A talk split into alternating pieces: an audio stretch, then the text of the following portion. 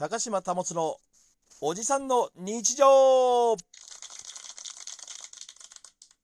まあ、あの、週末、まあ、過ぎましてね、ちょっと週末僕仕事が結構あったりするんで、なかなか時間が取れなかったり、朝早起きで夜早く寝ちゃったりするんで、なかなかなかったりするんですけど、まあ今日、とりあえず一通り仕事も終わりまして、で、まあ、スポーツジムも行ってきて時間ができたんで、まあまあ、じゃあちょっとあの、ね、えー、いろいろお話ししたいなと思って、まあ始めたわけなんですが、あのー、昨日、おとといの夜かな、ちょっと夜中にね、あの、うちのにゃんこが、猫、まあ黒猫ピケくんって言うんですけど、ピケくんってのがいるんですよ。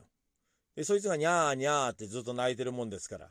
で、あのー、うちはこのずっと寝てる時に何かあったら彼が水飲みたいとか言い出すと大体泣いたりするわけですよ。夜中に。で、その時は大体僕が、そうかそうかと言って対処するんですけど、今回も夜泣いてたんですよ。で、水かな？いや、待てよ。もしかしたらお手お手洗いかなと。で、お手洗いも部屋の中、リビングの中にはなくって、玄関にあるんですよ。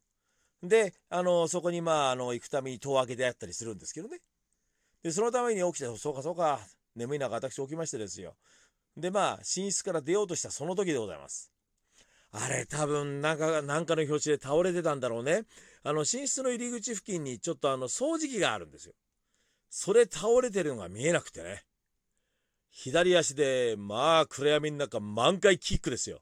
掃除機にバキッと、ほほほいてそりゃ痛いっすよ。だって、真っ暗で見えないから、手加減ゼロですからね。足加減か。もうそれがゼロですから。まあ、当たって痛いなんてもうないわけですよ。いててててみたいな。まあ、それでもにゃんこは泣くから、戸を開けてあげてですよ。で、トイレかーなんてトイレ行ってる間にね。で、私もせっかく夜中に目が覚めたから水飲もうと思って行ったら、いや、どうもこれ痛み取れないなと思ってピッと見たらですよ。まあ、皮がむけていて血出てるわけですよ。ありますか？そんなにないと思いますよ。血が出るまで何かを蹴ること。たまらんかったですね。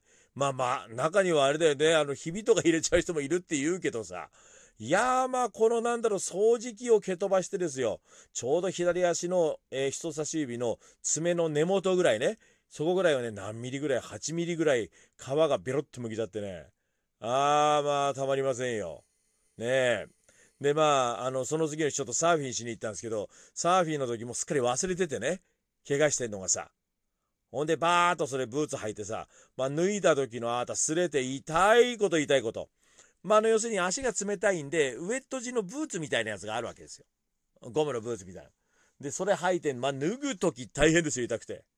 ねえ。でもあれか、もしかしたら、にゃんことか飼ってるお家の方は、あれか、結構、あるあるなのかな？うん。まあ、にゃんこ、にゃにゃ泣いたらかわいそうだからね。うん。ちょっと早くなんか解消してあげようかななんて思っちゃったりするよね。ええまあ私、えー、その傷もだんだん癒えてまいりましてですね、あと2日ぐらいしたらもう普通の、あの、傷口も治ってんじゃないかなと思ったりもするんですけどね。高島保のおじさんの日常、また次回です。